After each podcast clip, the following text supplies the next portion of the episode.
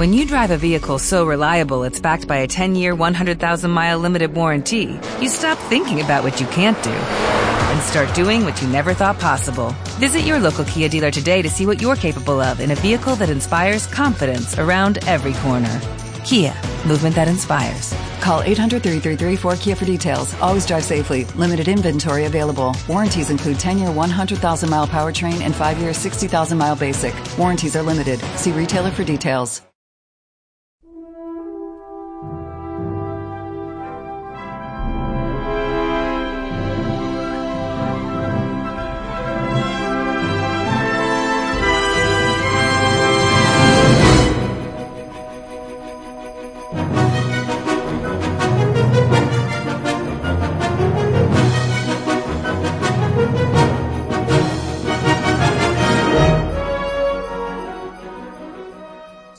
Buenas, soy Irene Yo soy Yago. y esto es Plano Subjetivo. Plano Subjetivo es un podcast realizado por Mera Diversión en el que analizamos en profundidad una sola película y para ello pues hacemos uso de muchos detalles de trama y de un montón de spoilers. Así que mucho mejor que primero veáis la película de la que vamos a hablar y luego ya escucháis nuestro programa. ¿Qué película va a ser? Bueno, pues vamos a analizar Babadook de Jennifer Kent, esa nueva película de terror. ¿Tu película favorita? Bueno, mi nueva película favorita, no hombre, no llega tanto. Where'd you get this? On the shelf. If it's in a word or it's in a look, you can't get rid of the Babadook. a rumbling sound, then three sharp knocks. That's when you'll know he's around. You'll see him if you look. Duck. This is what he wears on top. He's funny, don't you think? See him in your room at night. Mom, does it hurt the boy? Mom, does it live under the bed?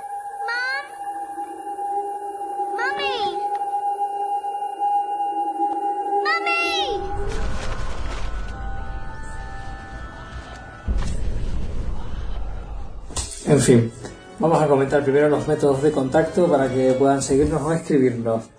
Por un lado tenemos Facebook, que tenemos una página que sería Plano Subjetivo Podcast. También estamos en Twitter como arroba plano barra baja subjetivo.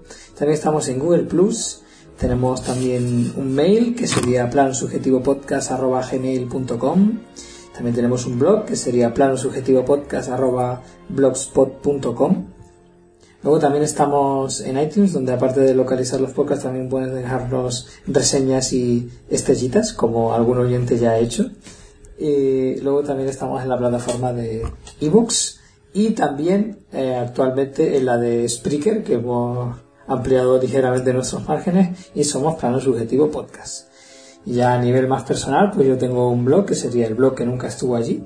Y pues si quieren leer críticas, como por ejemplo la de esta película, ahí la pueden encontrar. Y poco más. Bueno, pues vamos a empezar, ¿no? Como siempre hacemos un poco con la trayectoria de esta, de esta directora, ¿no? Que no es muy conocida, por lo menos yo no, no la Sí, sí. conocía. No, ¿verdad? Vale. y eso, y no sé, antecedentes que, que has encontrado por ahí. Pues eh, de ella yo creo que ha sido su primer bombazo, yo creo que, que vamos, su primera película, que está basada, si no me equivoco, en un propio corto que hizo ella, que se llama Monster. Y esta es una película de 2014. Ella, al igual que la película, es australiana. Y eh, es directora y también la guionista de, esta película. Luego eh, querría destacar a dos auténticos desconocidos, por lo menos para mí, pero que hacen un, trabajo muy importante, entonces quiero nombrarlos. Por un lado el, compositor, que sería Jet Kurtzel, y el director de fotografía, que sería Radek Latsuk.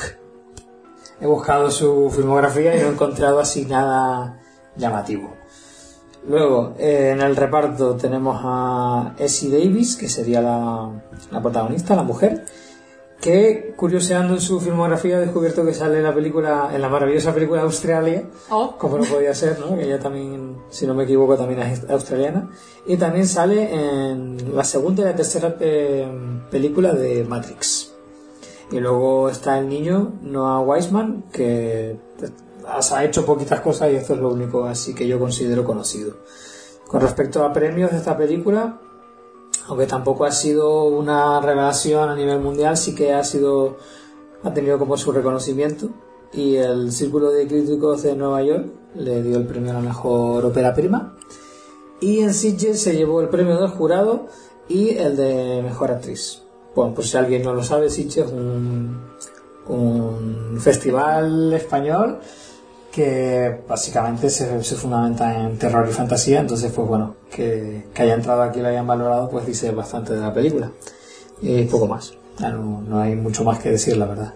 Bueno, pues seguro, o esperamos, por lo menos yo espero que este sea el, el despegue de, de Jennifer Kennedy de, de, bueno, no sé, de sus nuevas obras que, que tenga que, que regalarnos. Vale, pues empezamos con la sinopsis, ¿no? A ver, ¿de qué trata esta película? Cuéntanos. Pues, ¿eh? Cuéntanos. Te cuento. A ver, la historia es muy simple, ¿vale? Eh, la protagonista se llama Amelia, es una mujer que ha tenido un hijo de 7 años que se llama Samuel y que, bueno, precisamente el día que nació su hijo también fue el día en que murió su marido, ¿no? Eso importante saberlo. Y en esta historia, eh, Samuel, el niño, encuentra un, libro, un libro que se llama eh, The Babadook, de una criatura así extraña y terrorífica. Y bueno, al principio el niño, pues eso, de, empieza a, pensar que muchas de las cosas que ocurren en la casa o que le pasan en, su día a día, pues tiene que ver con, este monstruo, ¿no? Y ahí es un poco donde empieza el, planteamiento de esta película. Y bueno, ya como es normal en, en nuestro podcast, ¿no? Hemos realizado un, un análisis de, de, guion. En este caso, cumple bastante bien los parámetros de guion clásico, el minutaje y tal de tiempo. Y a ver, por lo menos lo que yo pienso es eh, incidente inductor, que es el germen sin el que la historia no puede desarrollarse. Pues bueno, como hemos dicho es una historia en la que el niño encuentra un libro, evidentemente el incidente inductor va a ser cuando encuentra el libro, ¿no?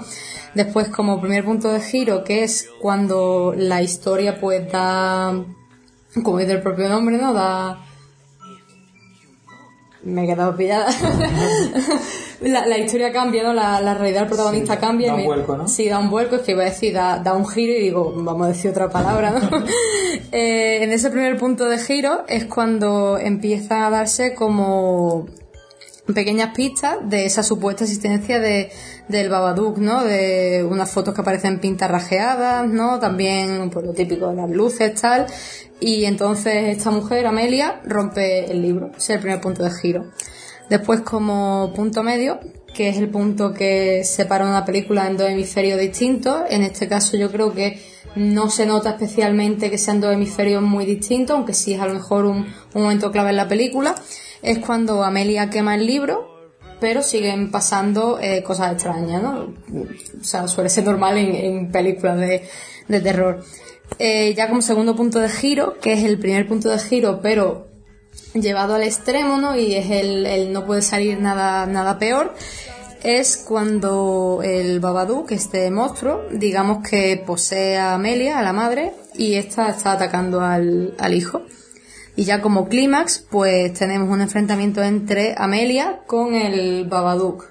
¿no? Eh, antes era ella atacando al niño y ahora es la madre contra el Babadook, sí. Y bueno, ya como final, pues tenemos simplemente como, bueno, vemos como el Babadook es el reflejo de ese malestar interno que ella tiene por la muerte de su marido, ¿no? Es una representación. Y eh, al final ella acepta esta muerte, sigue adelante y digamos como que encierra al, al Babadook. Esto es un poco el análisis de, de guion que, que hemos hecho de esta película. Bueno, y no sé, podemos ya empezar a analizar un poco la historia, ¿no? ¿Qué te parece? ¿Qué, qué me dices de la historia? Pues... Eh, así en general diré que es una, una historia que, que apunta maneras y, eso que en buena parte consigue muy bien su objetivo, pero que al final se, se descarría un poco y da un poco de pena que, que sea un material desaprovechado.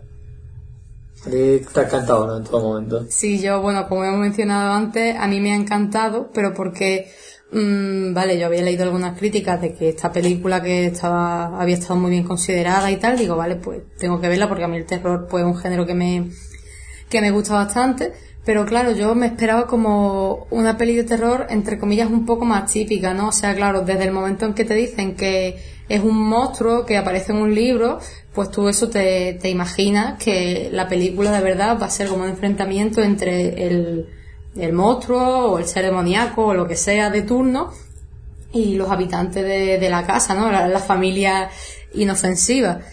Mm, pero lo cierto es que me, me sorprendió muy gratamente porque hay veces que se, que se te olvida casi que es una película de terror, ¿no? Y no sé, el monstruo a veces es como que está en, en un segundo plano y casi parece más como un, a ver, un poco exagerado, ¿no? Pero como un drama familiar. O sea, me importa mucho más lo que le pasa por dentro a Amelia que lo que pasa con, con el Babadook, ¿no? Es que me, me da igual, o sea, me, me han llegado, me han conmovido mucho más las escenas en las que ella discute con su hijo o ella discute con su hermana o se la, se la ve en, en alguna situación cotidiana, como por ejemplo en, en el colegio recogiendo a su hijo, ¿no? Que como que le dice el director o el maestro que, que está teniendo problemas en clase, tal, me, me entusiasma eso muchísimo más que propiamente las escenas en las que sale el, el Babadook. De hecho, cuando sale, pues, no sé, tampoco tiene una, no sé qué piensas tú, pero no tiene una gracia especial, ¿no? No tiene una presencia especialmente no sé, aterradora, ¿no? A mí por lo menos no me, no me decía mucho. No, miedo. no sé, para mí tampoco era nada de así del otro mundo. Y de la forma en la que estaba presentado, eh, hombre, te hacía al principio como algunos planos de, creo que era de, de las garras, ¿no? Lo típico, la silueta. Luego alguna vez se apareció como más de forma repentina, creo que trepando, trepando por el techo o algo así, pero es que para mí, en serio, el monstruo ha sido como lo, el, el casi segundo plano de, de la película. Y, no sé, en realidad me, ha gustado bastante esta concepción, ¿no? Porque si tú, por ejemplo, comparas esta película con, con otra de terror, por ejemplo, Expediente Warren, que, de James Wan, que también está bastante bien considerada, a mí me gusta, ¿no? También. Eh, Expediente Warren sí es la familia, bueno, o la casa, ¿no? Contra el monstruo ser sobrenatural.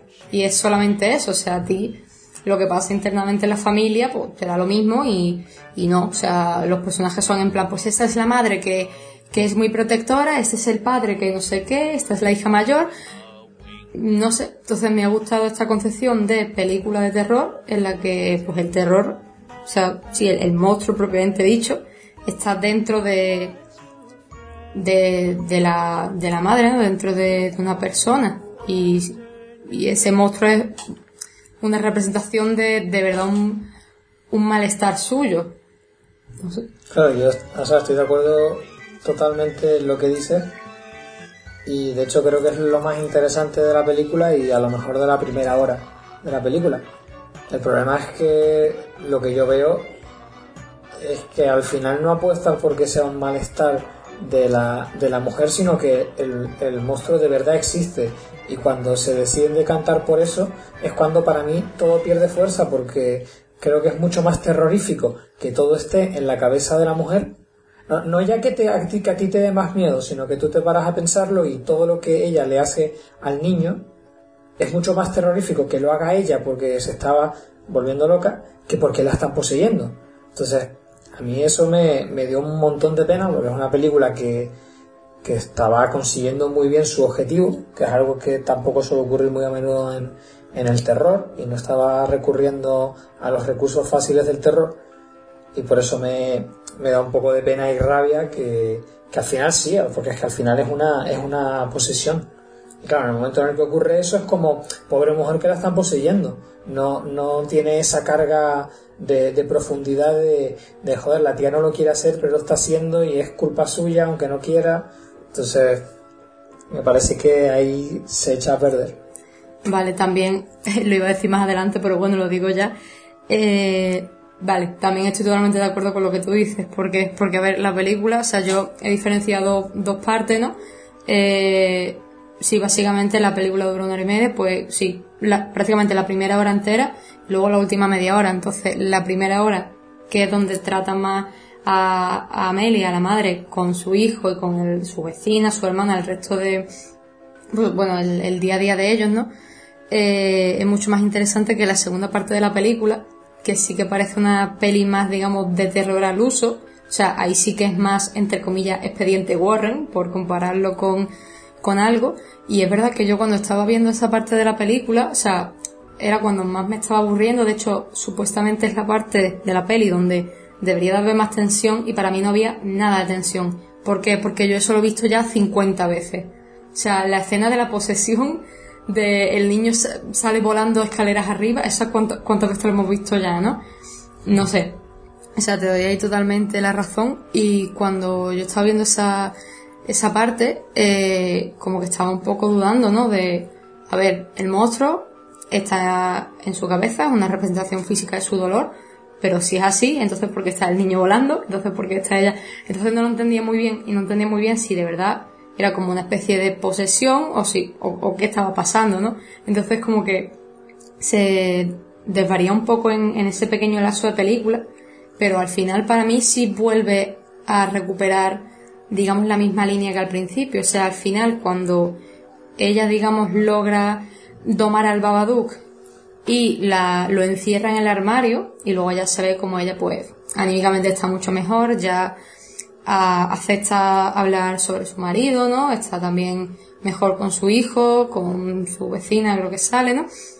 Eh, ella después, o sea, le preguntan algo así como, hoy cómo está el monstruo, o cómo está el babaduc o tal, y dice, hoy está mucho más tranquilo. Entonces, claro, es como ese, otra vez eh, nos hace pensar que, que es algo de dentro de ella, y que otra vez el monstruo es la representación física. Entonces, esa parte de ahí en medio, donde de verdad la gente levita, a mí me, me dejó un poco descolocada y casi me aburrió un poco. Pero es que, o sea, cuando hago el, el análisis global de la película es que casi que se me, se me olvida un poco, porque es que me gusta tanto de la primera parte y luego lo vuelvo a recuperar al final, que es casi que, en mi cabeza casi que lo omito, es como, "Mm, esto no ha pasado, no sé. Claro, pero es que para mí no, o sea, para mí eso no vale, en el sentido de que, de que o sea, haces una cosa o haces otra, pero eh, juego a, a darte, a darte miedo de esta manera, pero no, resulta que luego eso no es así, entonces es que te estás contradiciendo. Y sí que es verdad, o sea, de hecho el, final es buenísimo en, o sea, podría haber sido buenísimo el final, eh, sin toda la parte previa, en el sentido de, de ese, ese sótano como el cuarto oscuro en el que, en el que guardas tus fantasmas interiores y esa metáfora de convivir con tu monstruo interior, con tu, y como, como que le da de comer y Sí. tal, y cómo consigue controlarlo. Entonces es que la, la película, si tú le quitas, o sea, si esa parte que tú dices no hubiese sido así, es que tiene muchas metáforas visuales muy, muy valiosas que, que realmente, o sea, consiguen ser sutiles y profundas, pero claro, si, si ocurre todo eso, pues se emborronan totalmente. Yo estaba pensando, o sea, cuando me paré hacer el análisis, también se me ocurrió el, si no hubiera hecho esta segunda parte de la película, entre comillas, al uso, como decimos, ¿no? Con rollo posesiones, ¿cómo sería ese clímax y cómo sería el segundo punto de giro, ¿no? Porque es un poco chungo de, mm, no sé, de físicamente, o sea, cómo lo concibes, ¿no? O sea, si de verdad todo está Pues con, o sea, la- lo típico de, de, de, de cuando, o sea, eh, cuan- cuando, una persona se está volviendo loca, pero el resto de personas no se están volviendo locas, eh, o sea, no, es- nada novedoso en una película. Entonces, lo que se suele hacer es como que te hacen como planos subjetivos en los que esa persona lo está, lo está viendo, pero luego planos desde fuera en los que te están mostrando que eso no está ocurriendo. Entonces, podrían haber hecho planos en los que ella está viendo el monstruo y luego planos generales de la sala en los que el, el niño no entiende lo que está ocurriendo y el monstruo no está ahí. O un típico plano general en el que ves como la mujer está como eh, hablando con algo que no está ahí. Entonces, yo, o sea, yo creo que que si, se- si realmente lo hubiesen querido hacer a- así, lo hubieran hecho. Entonces, por los motivos por los que sean, no lo han hecho y creo que es un error. Bueno, pues la verdad es que sí que, no sé, que hubiera estado mejor planteado desde, desde ese punto que está diciendo, pero bueno, la verdad es que ahora lo pienso y digo, sí, ¿por qué no, ¿por qué no lo hizo así? Vale, sí, la verdad es que podía haberle dado una vuelta más. ¿Por qué, Jennifer? ¿Qué? ¿Tú que nos escuchas? sí, sí, sí, fijo que nos está escuchando. The nose is broken in two places. She's going to need surgery. I'll pay for everything.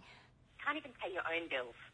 Look, I really have to go. Claire, I think someone is stalking me and Samuel. What? A book turned up at our place.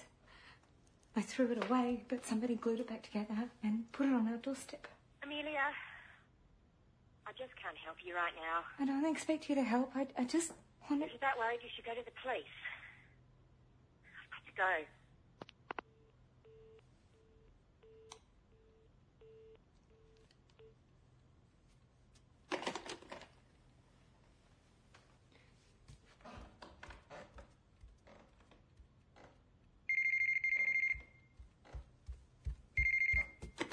Claire. Hello?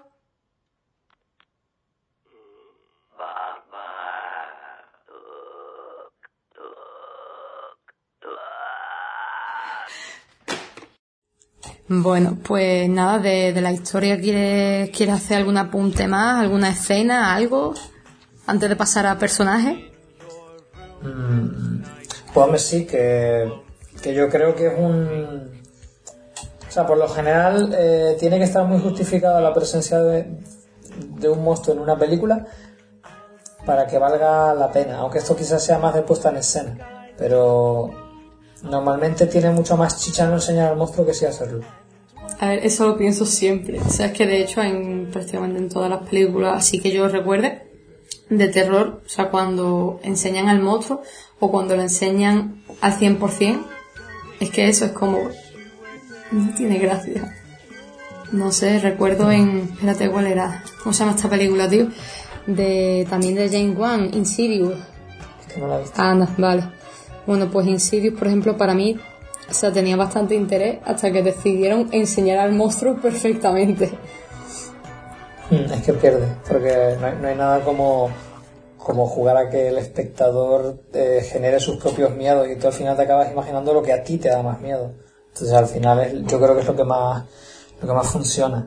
Y sí que me gustaría decir que, que en, esa parte así como del final como que todo mm, se apresura como demasiado y empiezan a ocurrir como muchas cosas y de repente se vuelve loca y, y el niño empieza como a atacarla y sale corriendo y le tiende como unas trampas, pero ocurre como todo en tres minutos, una cosa así, y hay como un, como un montón de cosas que, que me parece que no, que no están como bien contadas, como que querían resolverlo rápido. Sí.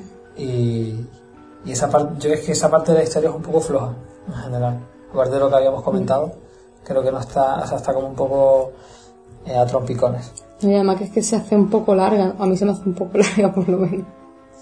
Hombre, o sea, ¿te refieres a la parte de la película? No, no, a la parte esa de cuando ella empieza a perseguirle y el niño le tiende las trampas, como el enfrentamiento madre-hijo. Hmm. No sé.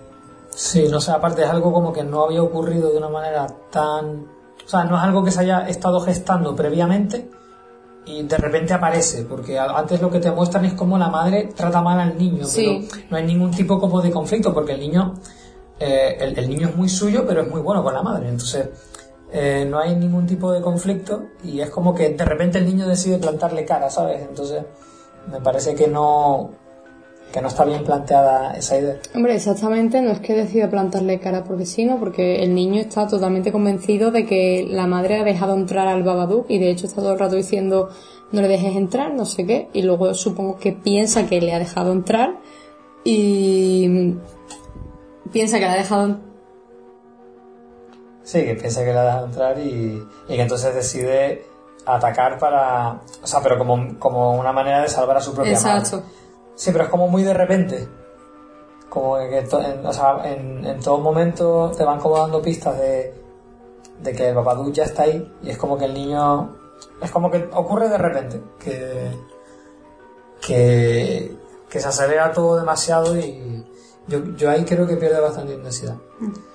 Pero bueno, que ya si, si eso pues pasamos a comentar los, personajes. Sí, de verdad que, que fantástico. O sea, puedo decir que, que eso es una peli de, de terror, de, entre comillas, de las de ahora, ¿no? De, de pues eso, hay personajes que están muy bien construidos. No sé, me, hace ilusión el apartado de personajes en esta película.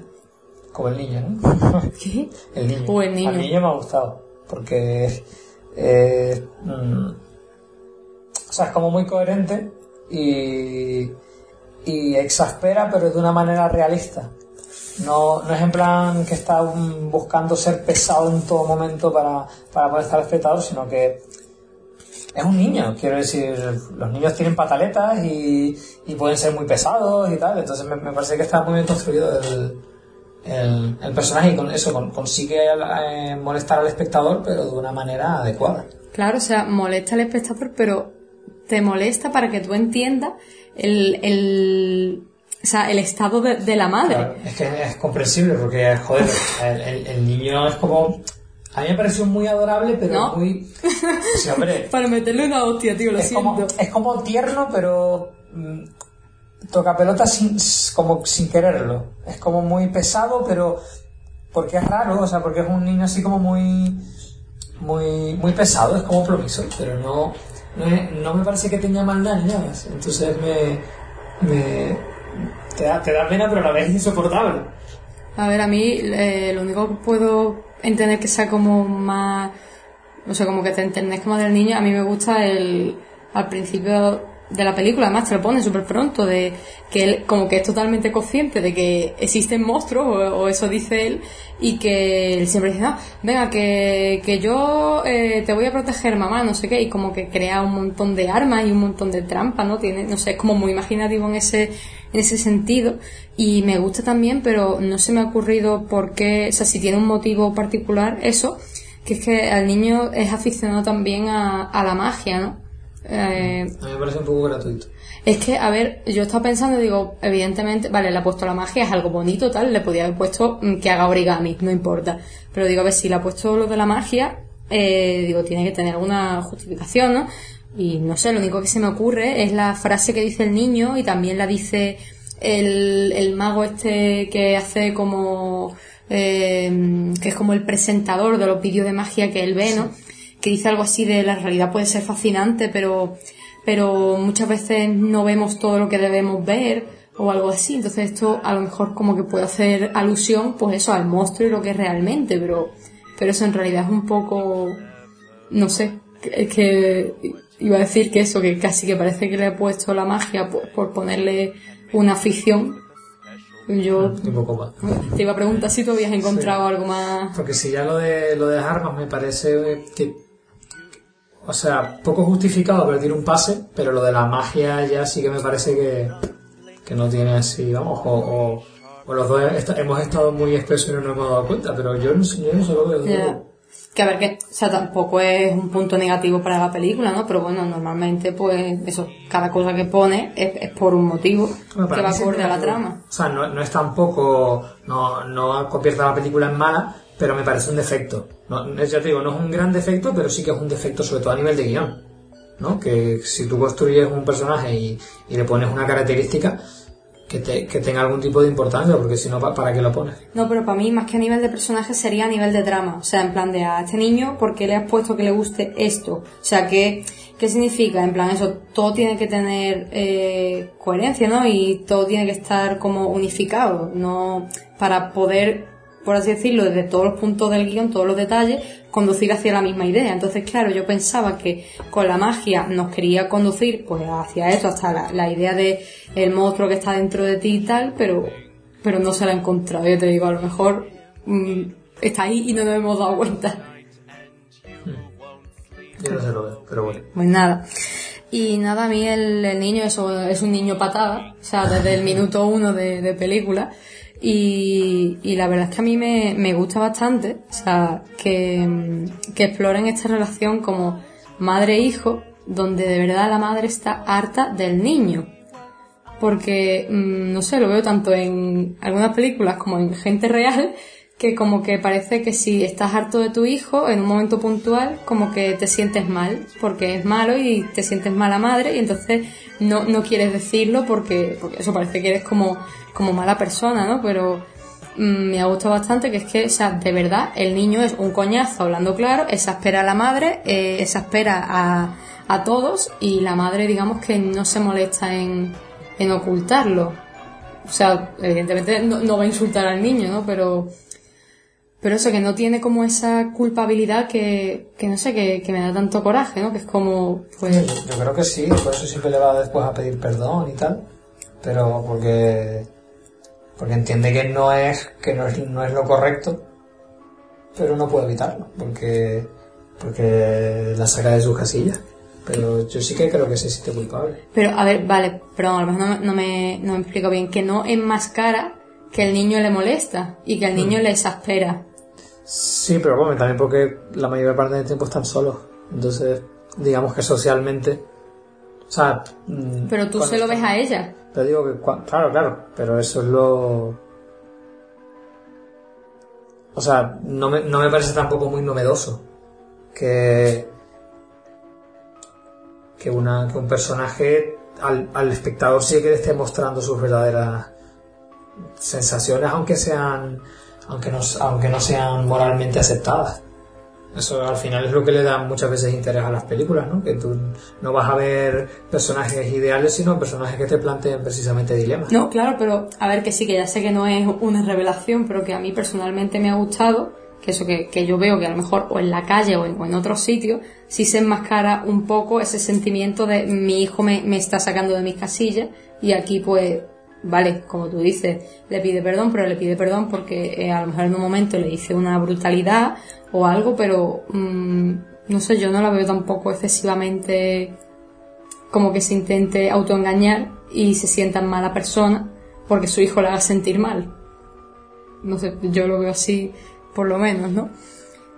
Y, y nada, me gustaría también decir que eh, veo muy acertada que, a ver, el punto fuerte son la madre y el hijo, ¿no? Pero que hay otros personajes que están alrededor que salen poquito, pero que lo poquito que salen tienen, digamos, bastante presencia en el sentido de que están ahí para que el niño eh, los incomode a ellos, por lo que sea, ¿no? Porque en realidad es una personita que, que te hace sentir incómodo porque está todo el rato gritando, todo el rato metiéndose en problemas y claro, eh, al incomodar Samuel al, a la vecina o a su prima pequeña, ¿no? Que le parte la nariz o a, a su tía, pues también está haciendo a, a Amelia eh, sentirse mal.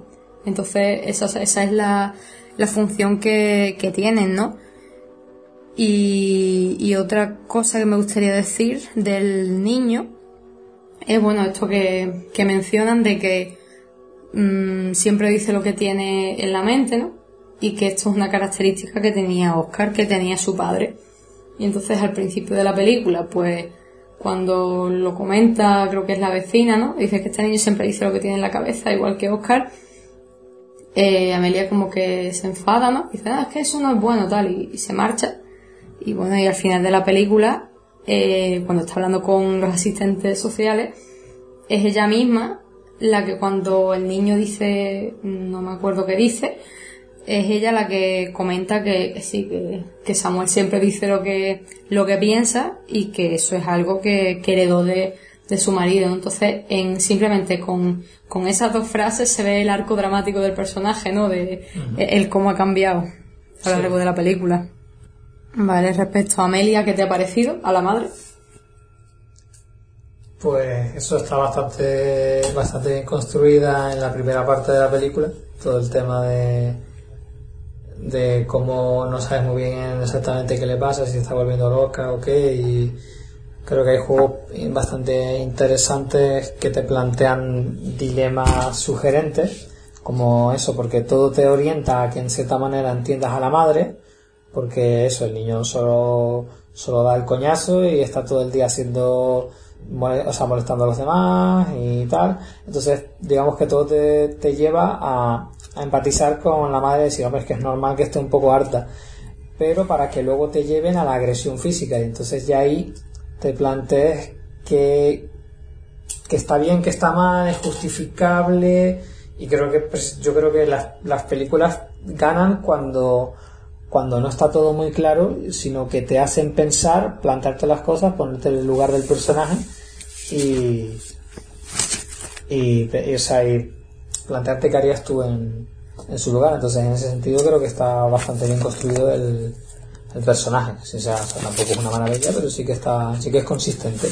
No es simplemente una, una, una sufridora ante un, ante Sí, un claro. monstruo eh, huyendo, que es lo que suele ocurrir en el terror, sino que eso es un personaje con personalidad, valga la redundancia. Y todo el rato es que eso te, te transmite como, como ese dolor, ese, mali- ese malestar que tiene, ¿no? Y, y la ansiedad. Y también, pues, el sentimiento de casi, a veces, odio hacia, hacia el niño. Mm, A mí es que eso, el... ¿Qué me dijiste? Que ganó premio a, a Mejor Actriz esta mujer. Sí, en Sitges. A mí, o sea, ya te digo, me llenaron mucho más las escenas donde ella es la protagonista y ella discute con el niño o con cualquier otra persona que una, una escena propiamente de, de terror, ¿no? Y no sé, a mí es que el personaje me ha...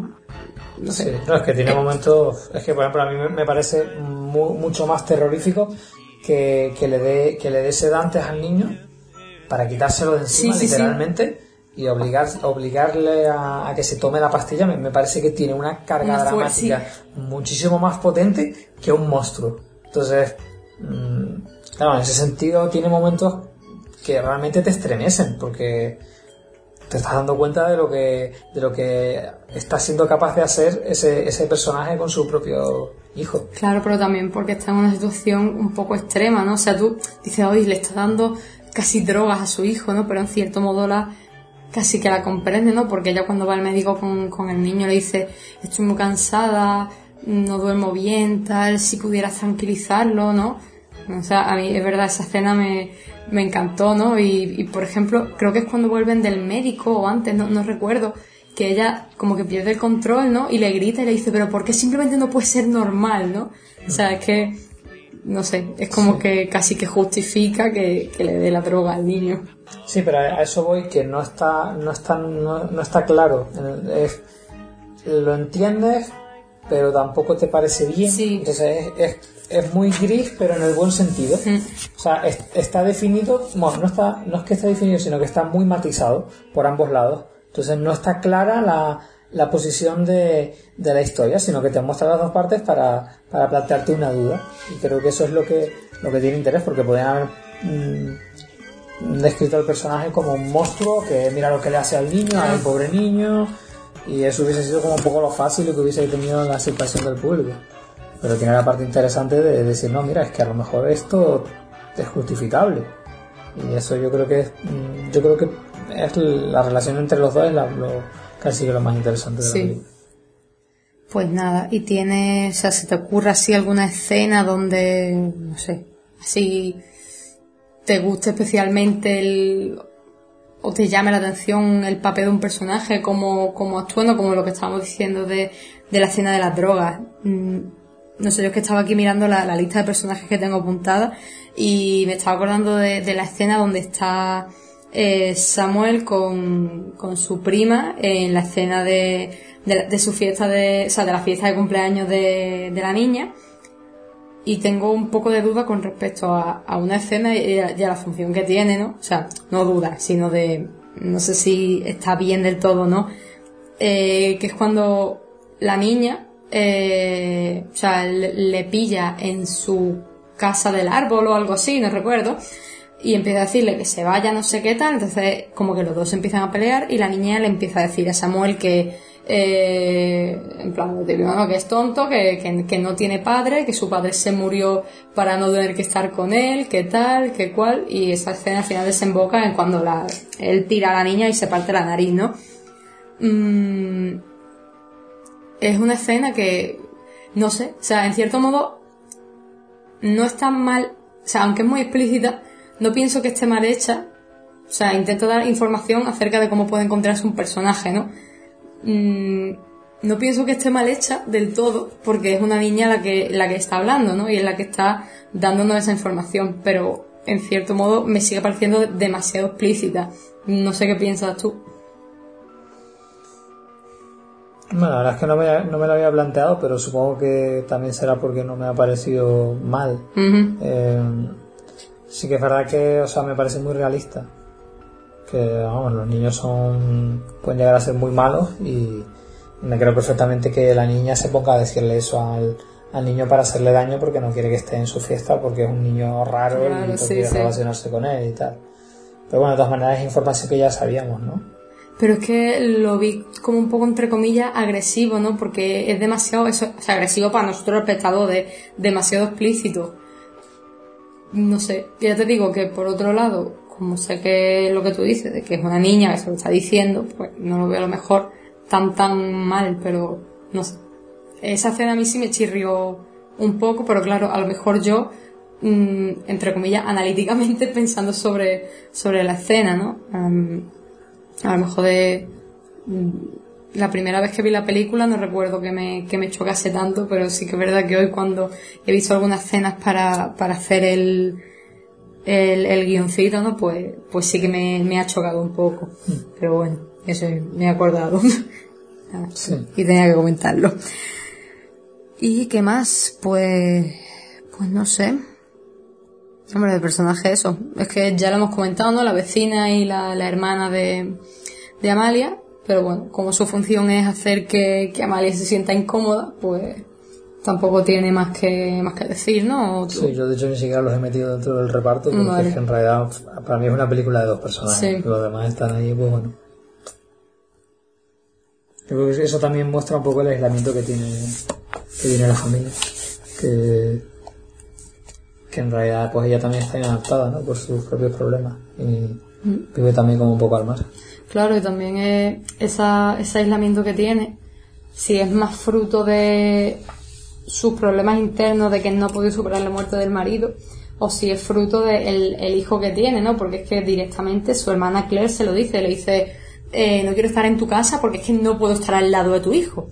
Y esa es la escena que culmina, o sea, está como eh, Amalia un poco como diciendo, o sea, no lo dice así, ¿no? Pero en plan de, eres muy exagerada, nunca vienes a mi casa, y ella, no quiero estar con tu hijo, pero ¿por qué no quieres estar con mi hijo? Y culmina con que pues, el hijo pues le parte la nariz a la hija de Claire. Entonces, Yo creo que son las dos cosas, ¿no? También Mm. el- la presencia constante de- del niño y que se parezca a su padre Sí. también hace que ella tampoco lo pueda superar y, y al tener un niño pues también tiene que, que encargarse de él y no puede simplemente huir y, e intentar recuperarse de, de su trauma.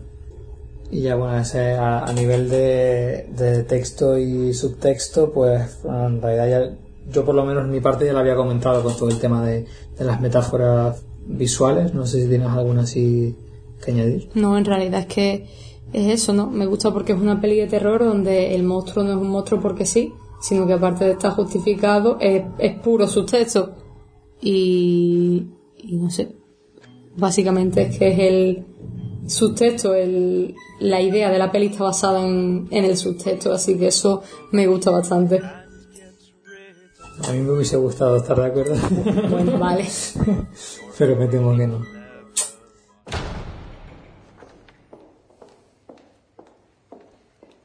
Hi. I want to report someone stalking me and my child. Can you tell us what happened?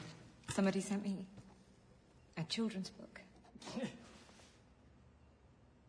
And And it contained violent and graphic images of my child and me being murdered. can we have a look at the book, please? I burnt it. You burnt it. Yes. Well, unfortunately, there's nothing we can do about it. He's been making phone calls to me as well. What's he been saying? Nothing, just making these noises. How do you know it's the same person? Because of what he wrote in the book. The book you burnt. Yes.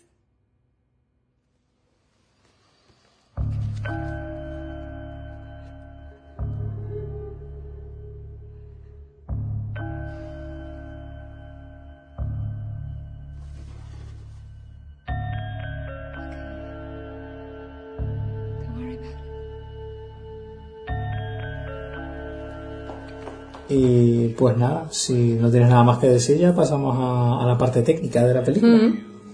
Pues nada, a nivel de, de puesta en escena que te ha llamado la atención. Pues a priori que, que es como, o sea, son unas imágenes con una composición como bastante limpia, ¿no? No sé, me han gustado bastante, ¿no? Y es una película de terror donde hay bastantes escenas diurnas, o sea, con luces muy claras, ¿no? Muy, muy blanco, ¿no? Sí, sí, como muy blanco todo. Y, y eso me ha llamado la atención, ¿no? Porque, por ejemplo, ves otras películas como, no sé, no sé, da igual, la que sea, ¿no? Silencio del más allá o la misma expediente Warren que hemos dicho, o Insidious, la que sea. Y es todo como demasiado oscuro, demasiado deprimente. Y, y bueno, en Pero, pero luego la casa es como muy oscura. sí, la casa sí. Y yo creo que también funciona como metáfora visual de, de la aparente normalidad y como, como lo- los problemas que realmente hay dentro. Y, y que no se ven, que no están expuestos a la sociedad, pero que, que ahí están.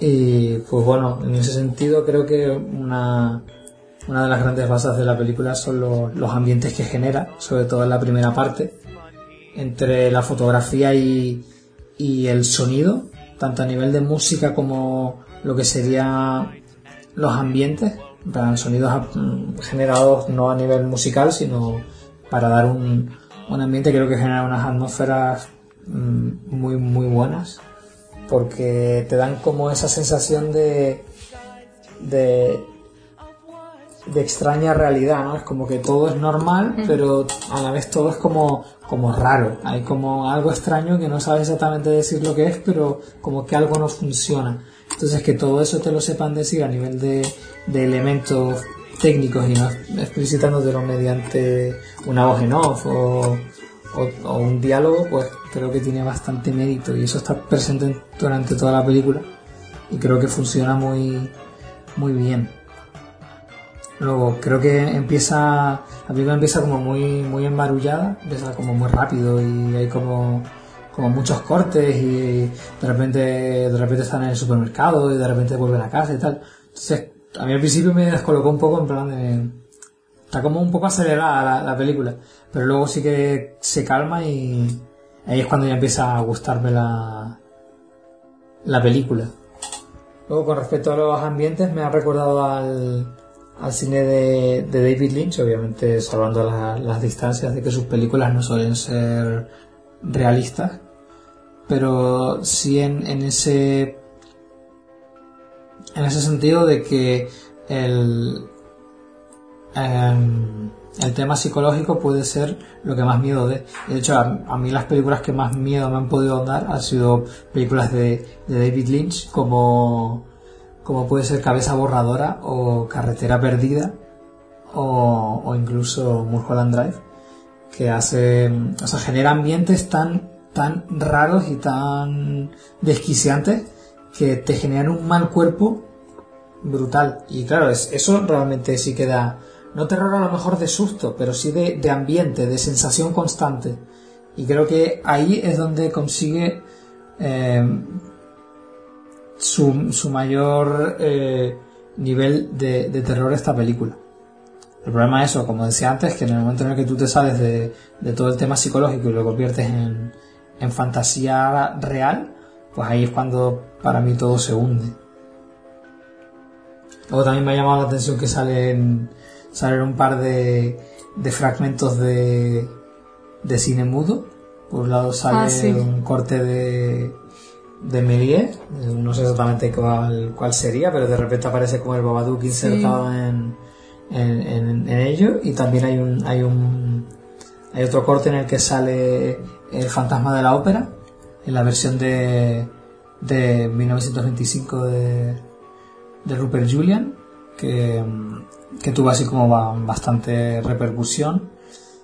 Y, y lo que me gusta es que ta- también funciona a nivel metafórico, aunque eso a lo mejor puede ser ya más una interpretación mía, pero sí que creo que funciona bastante bien, que no es simplemente, pues voy a poner una película de cine mudo y voy a quedar de puto crack, sino que creo que tiene su, su justificación. Como podría ser pues todo el tema de la magia y tal del niño, pero en su nivel así como, como más tenebroso. Y sobre todo el de El fantasma de la ópera, como que el fantasma de la ópera al fin y al cabo es como eso, pues una ópera, un teatro, como muy, muy, muy ostentoso, muy bello. Y como los, los bajos fondos de ese teatro esconden a un monstruo y unas catacumbas tenebrosas y eso pues funciona bastante bien como analogía con, con la propia película. Pero aquí supongo que tendrás algo que decirme con respecto a, a cómo es el libro en sí. ¿A cómo es el libro? Sí, el libro, las, las, los dibujos que tiene y... Ah, tal. vale, es verdad. es verdad. No, es cierto. Eh, o sea, me ha gustado más... Bueno, a mí, si habéis escuchado el podcast de Pesadilla antes de Navidad, sabéis que toda esa estética un poco rollo burtoniana me, me gusta muchísimo. Y iba a decir que es verdad que se me ha pasado, que mm, casi que me da más miedo el Babadook propiamente dicho en el libro, como te lo presentan, que cuando sale en realidad. Y me ha gustado mucho, o sea, eh, pues eso, eh, esa historia de cómo está contada, ¿no? Porque además me gusta mucho, es poco estúpido, pero, pero cómo suena eh, los versos en inglés, me, me parece como que tienen mucha más, no sé, como mucha más presencia, mucho mejor sonido que, que si fuera en, en español, a lo mejor un poco tonto, pero, pero a mí como que me, me intimida más, me gusta más. Y, y es verdad, me- el, el libro además, eh, el punto de que sea con recortables es bastante, no sé, como bastante gráfico, ¿no? Muy, Sí, muy interesante. Y funciona, funciona bastante bien. sí, bueno, y además el tema este de que sea mm, gráficos que se mueven te permite hacer, eh, como es en, en este caso, ¿no? Una anticipación. O sea, la madre, hay un momento de la película donde está mirando el libro de nuevo y eso y se ve como ella eh, ahorcando al perro o ahorcando al niño, ¿no? Entonces como que tú te crees que, que eso va a pasar, ¿no? Que es como una anticipación que al final no pasa, ¿no? Pero estás jugando con, con eso, ¿no? Y todo esto pues gracias a, a que se pueden mover los muñequitos. No sé, creo que, que si hubiese sido un, un libro de ilustraciones pues sería bastante más, tendría bastante menos juego, ¿no? Pero, pero sí que es verdad que el Babadook me, me gusta más en el libro que, que en la vida real. Pero hombre, sí, sí que ocurre, ¿no? Por lo menos el, al perro sí que llega a matarlo y... Vale, y no me al- acordaba, perdona. al, al niño, al niño lo intenta, pero, pero al final no lo, no lo hace porque el amor consigue traspasar todas las barreras. No, por favor. eso, eso, Feli, no, no. No, pero es verdad, del perro se... Vale, ahora tiene todo mucho más sentido. Lo del perro no me acordaba. Entonces, como tú ves que en el libro, con el recortable, es- mm, asfixia al perro, luego lo hace en la realidad. Y claro, tú te crees, o sea, tú ya sabes que, va a ir a por el... a, a al niño, ¿no? Porque lo has visto en, en los recortables. Así que... A mí me, me ha recordado a, a, de hecho, una exposición que, que había aquí en, en Madrid, en la, en la Casa Encendida, que, que era así como de, de animación, pero más rollo alternativo. Y entonces pues me, me recordó a, a unos hermanos que son los, los hermanos Quay, que hacen así también como una estética como muy estilo Tim Burton, pero mucho más siniestra, más, gótica, pero gótica de verdad. Y, en ese sentido pues lo, vi como bastante reflejado, porque sí que es verdad que, esa, esa, esa animación que hacen ellos sí que da miedo de verdad. Es, es- o sea, no es, animación para niños, ni mucho menos. Entonces ahí me, me, me llamó la atención y creo que, que es como bastante similar. Entonces me moló bastante, porque eso, que, que se tenga como esa idea de que la animación es para niños y tal, pues me parece un error. Una- la animación puede ser muy adulta y muy, y muy siniestra. Y pues nada, ya lo que habíamos dicho antes de que eso, que el, que el monstruo es mejor que no, que no salga. Pero sí que es verdad que para mí eh, funciona cuando salen en plan en pequeños cortes porque tampoco llegas a verlo muy bien. Sí. Como cuando de repente se, se ve en la casa de la, de la, de la anciana, que de hecho ni, ni siquiera, o sea, es como que tardas un poco en verlo, no es tan evidente. Estás como ahí y de repente te fijas en que está al fondo en, la, en, la, en el marco de la puerta. Pero, y pero tal. ahí sí funciona, o sea, cuando no funciona es eso, cuando lo ves trepando por el techo o por la pared, que lo ves 100%, pero eso en, en un pequeño fragmento de dos segundos, ahí sí, sí que te genera esa inquietud. A mí sobre todo no, no me gusta cuando, cuando ya es el, el clímax y de repente se, se ve ahí, salen las alas. Y Sí. me parece como que, que no, no, no sé, pier- pierde como toda esa aura tenebrosa. O sea, se convierte en un ser amenazante, pero no en un ser, eh, desquiciante y surrealista, ¿sabes? Sino es como más eso, un monstruo, una amenaza real y punto. Entonces ahí yo creo que, que pierde bastantes enteros. Y bueno, pues la verdad es que poco más. El, yo creo que el apartado técnico es, mm, es notorio. La película está muy bien. Poco más. Así que si quieres ya pasamos a, a lo mejor y lo peor de la película. Pues venga, para ti lo mejor. Lo mejor pues eso, la- las atmósferas, que aparte de estar en toda la película, está muy bien conseguida. Pues para mí lo mejor es que no es la típica película de miedo, que no es lo que, lo que te espera. Y, y eso, y que el monstruo tiene, tiene una justificación, y que es una justificación bastante, bastante real. Y nada. ¿Y lo peor para ti? Que al final sea, que lo que proponen al final sea literal, no sea una metáfora. Yo, bueno, en la, en la misma línea, ¿no? He puesto que, que lo peor es la segunda mitad, porque eso parece como que cambias el chip, ¿no? Y parece que ya estamos en una película normal de, de posesiones. Y eso. Y nada, pero aún así, que, que no te le pones a, a esta película? Pues me ha gustado mucho, mucho, a pesar de, de- de ese pequeño paréntesis que hay en medio de, de posesiones y niños volando, ¿no? Mm, yo la verdad es que le pongo un 8. O sea, me gusta mucho. O sea, verdad, soy consciente de, de lo que... O sea, y, y soy incluso más consciente ahora después de hablar contigo de que es verdad, de que esa parte se podía haber hecho de, de otra forma perfectamente. Pero... No sé, es que me, me sorprendió tanto y tan gratamente que, que le tengo que poner un 8. Bueno, adelante. no, es por eso no es un 10, ¿no? No me detienes. Nada, yo le voy a poner un 6. Ahora está bien, no sé. eh, está, está interesante, tiene sus puntos muy buenos, pero, pero a mí me, me pasa mucha factura lo que, lo que ocurre en la historia y, y luego ya no lo puedo recuperar. Mm, Ya en el momento en el que se posiciona, después no puedo volver atrás.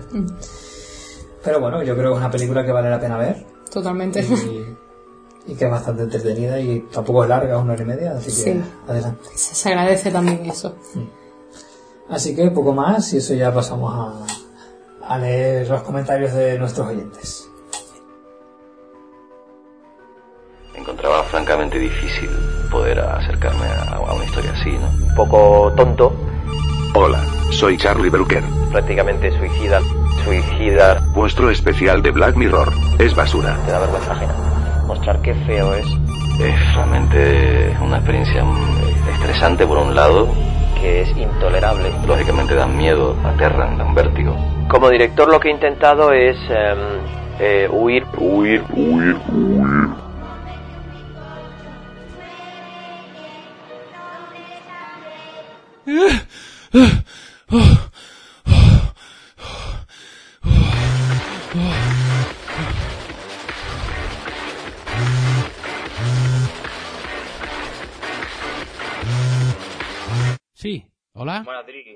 Pasa? ¿Qué pasa, Sí, tío? sí. Hostia, tío, no sabes lo, lo que acabo de soñar, tronco. He tenido una pesadilla brutal, pero, pero, Sí, pero, ha sido horrible, Oye, ¿eh? Dri. Ho- horrible. He, he soñado, tío, que, que, me, Espera, que, que nos- que me llamaban todos los directores y, y que, y que me decían que era, un que era- momento. que era- ¿qué? ¿Qué pasa? Nada, que, que tío, que, que quiero dejar el podcast porque es una puta mierda. Pero, ¿qué, No nos escucha ni Dios. ¿qué dices, tío? Y yo, sí, los podcasts nos escuchan, me han amenazado cuando vamos por la calle, me han mandado cartas, me han dicho que, que dejemos de hacer esta mierda porque, Pero- porque vamos. Pero no, pero no me, no me dejes solo, tronco, no me dejes, tío. Sí, tío, pero que a mí me da miedo la gente y todo eso que, que quieren que quieren pegarme y todo, que desde lo mal que lo hacemos. Hostia, Que, que no, tío, que, que me dejo, que dejo esta mierda. Lo siento, eh, yo soy como la rata. Cuando el barco se hunde, el primero que saco soy yo. Así que aquí te quedas. Space Monkeys, un programa de cine, literatura, entrevistas, debates y alguna que otra sorpresa más. En definitiva, un programa ni bueno ni malo, sino todo lo contrario.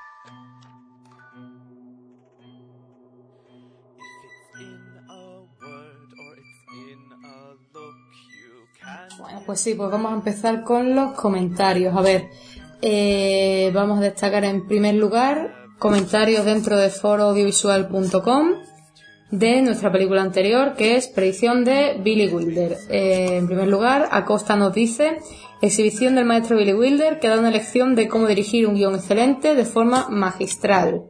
Después tenemos a David Aguilera, que comenta, Me parece una maravilla de película, además de dar forma a un género, el negro, hasta el momento sin ubicación ni forma exacta, con una espectacular eh, Edward G. Robinson y un Stanwyck que está de vicio en su papel de Femme Fatal, la Femme Fatal de la historia del cine.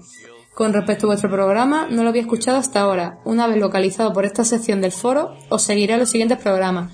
Me ha parecido muy ameno e interesante. Os seguiré los próximos compañeros. Muchas gracias.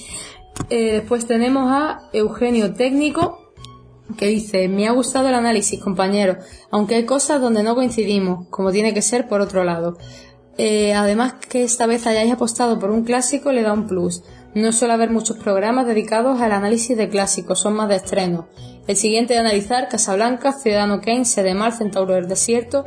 Vamos, que tenéis donde elegir obras maestras para analizar. Saludos. Bueno, pues Bueno, ahí sí que le, le diría que, que si se anima a, a- decirnos en, en qué no, no, no coincide para ver, para ver por un lado su opinión y para ver si se puede generar un, un debate. Y bueno, con respecto a lo del tema de, de clásicos, como ya más adelante se vamos a anunciar, eh, sí que es algo por lo que queremos apostar, entonces pues que sí que no, a lo mejor no concretamente las que ha propuesto, pero que sí que nos interesa alternar también un poco con el cine clásico, que sí que es cierto que los podcasts no suele ser lo más habitual. Pues intentamos una actual y otra clásica, ¿no? Más o menos. ¿Y qué más? Y a ver, más gente por aquí. Ah, tenemos a Josete que dice me gustaría creer en Dios para darle las gracias por esta película, pero solo creo en Billy Wilder. Me parece bien. sí, genial. Y nada, luego hemos tenido una grata sorpresa en, en iTunes, donde como ya sabrán colgamos nuestros podcasts y nos pueden dejar también comentarios valorando los mismos. Entonces pues un, un oyente habitual desde el primer programa que nos ha seguido y nos ha apoyado mucho, que sería Dri Resnick, que de hecho también se ha animado finalmente a, al igual que, que en mi caso, que a base de escuchar un montón de podcasts y motivarme me he metido al final a hacer un podcast, pues él también ha hecho lo mismo y ha, ha formado su propio podcast, en este caso Space Monkeys, del que probablemente si estáis escuchando esto previamente habréis escuchado su, su promo y eh, que ah, lo que nos dice exactamente es algo bastante halagador. Para empezar, eh, nos pone cinco estrellitas y nos ca- cataloga como rookie del año.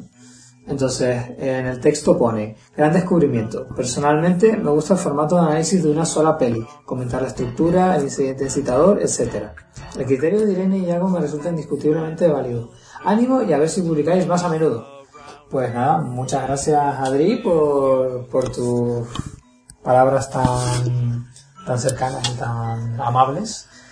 Y con respecto al último que comentas, pues hemos pasado, supongo que los que nos siguen de manera periódica se habrán dado cuenta de que hemos reducido nuestra periodicidad mensual y es porque estamos bastante liados con nuestros estudios, especialmente yo. Entonces mm, hemos tenido que pasar a, a publicar uno al mes porque no, no daba abasto con, con mis obligaciones. Y entonces pues hemos tenido que reducir y a lo mejor cuando yo esté un poco más liberado y Irene va, a empezar a estar más, más atareada, entonces pues creo que vamos a estar una temporada eh, publicando una vez al mes. Nuestra idea es volver en cuanto podamos a la Sí. periodicidad quincenal, ¿no? Mm, Nos gusta mucho más, pero claro, es que mm, para, para hacer, o sea, para seguir llevando ese ritmo de un podcast cada dos semanas, pero sin disfrutarlo, ¿sabes? Porque tenemos un montón de cosas que hacer y casi que grabar por obligación, ver la película y analizarla por obligación y hacerlo un poco así como automático todo. Así que preferimos eso, pasar a, a un mes, que es mucho más asequible, hombre, es un poco rollo también para, para nosotros, pero bueno, y eso, y en cuanto podamos, pues volvemos a, a las dos semanas. Sí, porque en realidad nos, nos encanta, lo disfrutamos un montón y, y también te motiva a, a ver películas para analizarlas en profundidad, pero claro, al final, a- antes que mm, tener que pararlo del todo, es mejor reducir dentro de lo que cabe la, la periodicidad. Y nada más, estos han sido todos los comentarios. Sí, así que muchas gracias a todos, también todos los amigos del foro. Sí, que son los que de momento son los que más nos apoyan y nos sentimos ahí como muy muy, muy defendidos y respaldados por, Por ellos. por ellos, que cada vez que publicamos hay un montón de comentarios y se ve que, que les apetece escucharnos, así que nosotros encantados. Y poco más, Mm, si eso ya proponemos el, el debate que, que decimos siempre, que podemos proponer esta vez.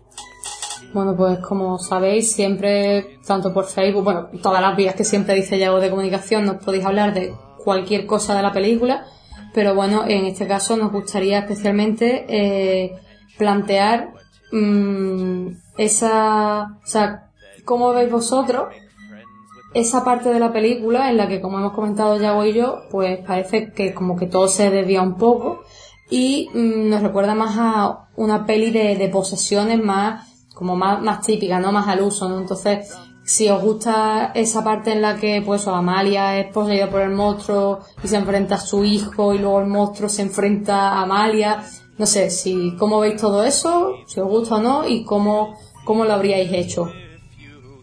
Y, también eh, lo que yo propongo es si, si finalmente se sa- saca la conclusión de que, de que es real o si todo ocurre en la cabeza de, de la protagonista.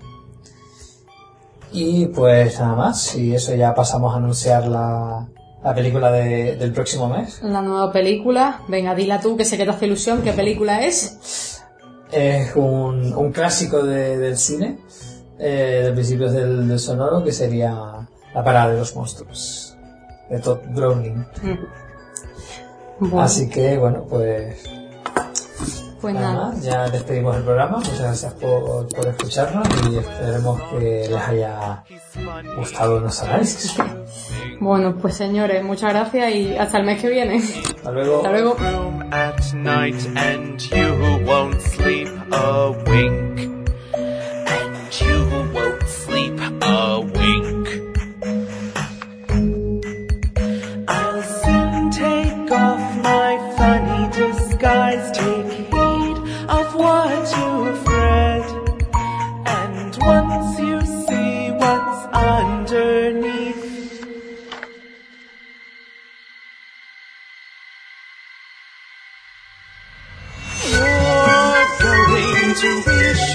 say.